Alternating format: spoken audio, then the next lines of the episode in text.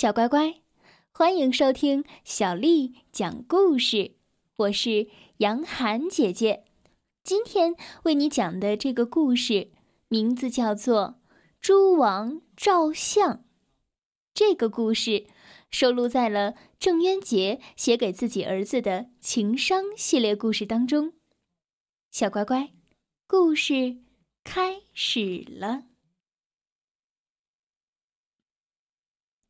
猪王喜欢照相，可他的照片都有点儿奇怪。原来啊，猪王觉得自己的嘴唇太厚了，很不满意。每次照相的时候，都想方设法的挡住自己的嘴。这照脸不照嘴，这对摄影师来说啊，可真的是一个大难题呢。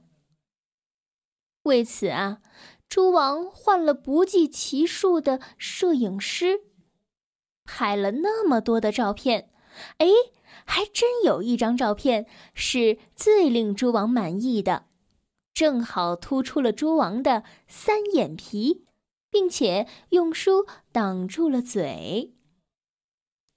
猪王将这张照片定为领袖的标准像。悬挂在朱家族的千家万户。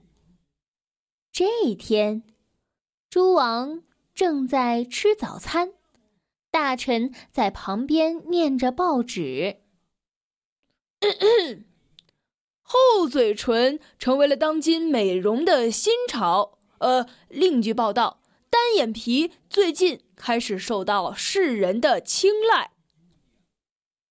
猪王听到这个变化，放下了碗筷，连忙急传摄影师。摄影师携带着各种摄影器材，飞奔进了宫。猪王吩咐重拍他的领袖像，要求是突出嘴，遮挡眼睛。这个要求难不倒聪明的摄影师。照片出来之后啊，猪王对自己的新领袖形象非常的满意，他命令大臣们去千家万户更换他的领袖像，还要求将他的旧领袖像全部销毁。看着销毁的旧领袖像，猪王非常高兴，新领袖像帅极了。这时，一位大臣走过来。他请求保留一副猪王的旧领袖像。猪王觉得非常的纳闷儿，一副旧领袖像有啥好的？这大臣就说了：“臣认为几年之后，世界上又会实行薄嘴唇和多层眼皮，而且这个地球上的生物。”就是通过这样来回折腾来获得生命的乐趣。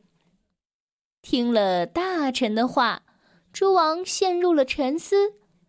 他突然觉得，这不叫活着。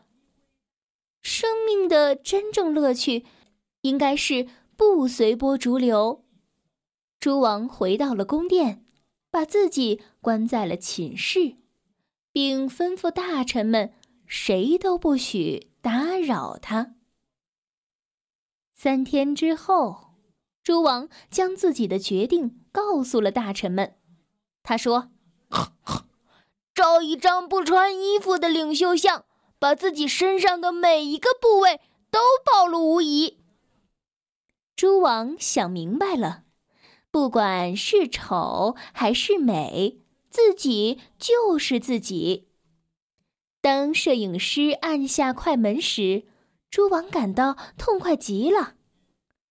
于是啊，这张照片成为了猪王最满意的作品，并被猪王定为自己的领袖标准像，发放到了猪家族的所有家庭。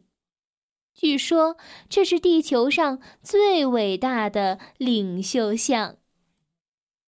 小乖乖，今天的故事。就讲到这儿了。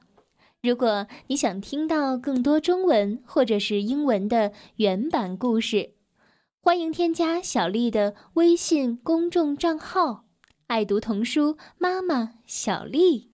接下来又到了我们读诗的时间了。今天为你读的这首诗，它的名字叫做《元日》，是宋朝的大诗人王安石的作品。《元日》，王安石。爆竹声中一岁除。春风送暖入屠苏，千门万户曈曈日，总把新桃换旧符。元日，王安石。